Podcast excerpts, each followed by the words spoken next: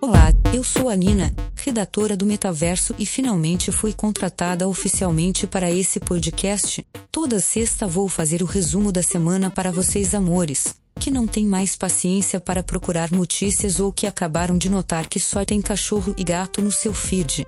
Então, bora se atualizar. E que ótimo! Meu programa novo vai começar bem no feriado. Bom ideia, Rigashi. Enfim.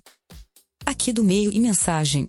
A TV Cultura anunciou o lançamento do Cultura Play, seu novo aplicativo de streaming gratuito, que estará disponível a partir desta quinta-feira, dia 20. A plataforma permitirá que os usuários acessem toda a programação da emissora e também das Rádio Cultura FM e Cultura Brasil. Puxa, era tudo que eu precisava. Na verdade, não. Mas amei. Qual é o tamanho do setor audiovisual no Brasil?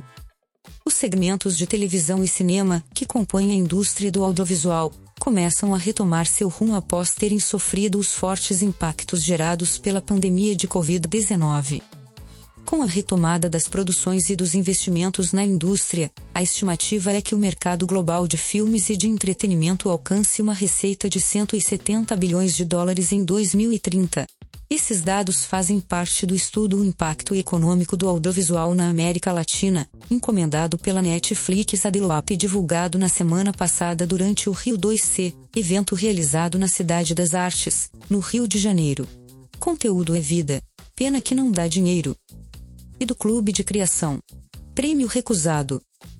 Uma imagem está provocando polêmica entre artistas e fotógrafos em meio ao debate sobre a inteligência artificial e seu impacto no mundo. A razão disso tem um nome: Pseudomnesia de Electrician.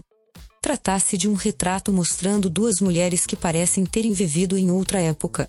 Mas é uma imagem extremamente atual. É produto de A. Seu autor, o fotógrafo e artista alemão Boris Eldagsen, diz que a imagem não é uma fotografia, e, por isso, recusou o prêmio que conquistou no Sony World Photography Awards. O trabalho concorreu na categoria Creative e foi anunciado como ganhador em 13 de março. Aceita esse prêmio bobo. Ninguém precisa saber que esse podcast também é feito por IA. Ainda do clube. Casas contra Eds. Com o objetivo de combater a dengue em São Paulo, a plataforma de moradia Quinto Andar apresenta Casas contra Eds. A iniciativa usa o programa de biotecnologia da Oxitec, que atua no desenvolvimento de soluções de controle biológico de insetos, em uma campanha de conscientização contra o Aedes aegypti. Criado em parceria com a GUT São Paulo, o esforço tem como embaixador o médico Drauzio Varela e traz para as casas de seu portfólio a solução Aedes do Bem. Os imóveis receberão caixas contendo ovos de mosquitos machos que carregam uma característica autolimitante. Adorei essa! Do meio e mensagem.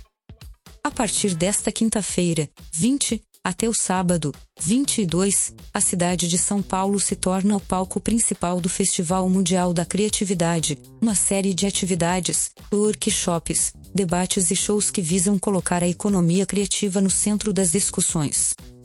Escolheram mal, né? Quem vai no festival ou escutar esse podcast no feriado? Ainda do meio, a poucos dias do encerramento da edição de 2023, o Big Brother Brasil continua demonstrando a capacidade de mobilizar as opiniões do público e de gerar conversas. Uma pesquisa realizada pelo Instituto Qualibest aponta que a atração da Globo consegue impactar 6 de cada 10 usuários de internet. O Instituto entrevistou 1.010 usuários de internet maiores de 16 anos, de todas as regiões do país, e pertencentes às classes A, B, C, D e I, para entender os impactos do BBB. De acordo com essa amostra, 62% dessas pessoas costumam assistir ao BBB, 59% delas disseram que estão acompanhando o BBB 23. E as marcas mais lembradas da edição são: Americanas, Mercado Livre, Coca-Cola, Stone, Carrefour, Fiat, Chevrolet, McDonald's e Downy. E para fechar, aqui do B9. Link na bio. Agora é possível adicionar até 5 links no Instagram. O velho e onipresente link na bio nunca mais será o mesmo. A Meta anunciou que agora é possível adicionar até 5 links no Instagram. Mark Zuckerberg, céu da empresa, revelou a novidade em seu próprio perfil, descrevendo-a como provavelmente um dos recursos mais solicitados que tivemos. Que tal deixar link no post, tio Zuck? Obrigado por escutar e até a próxima sexta. Ou não. Beijos da Nina e continue criando.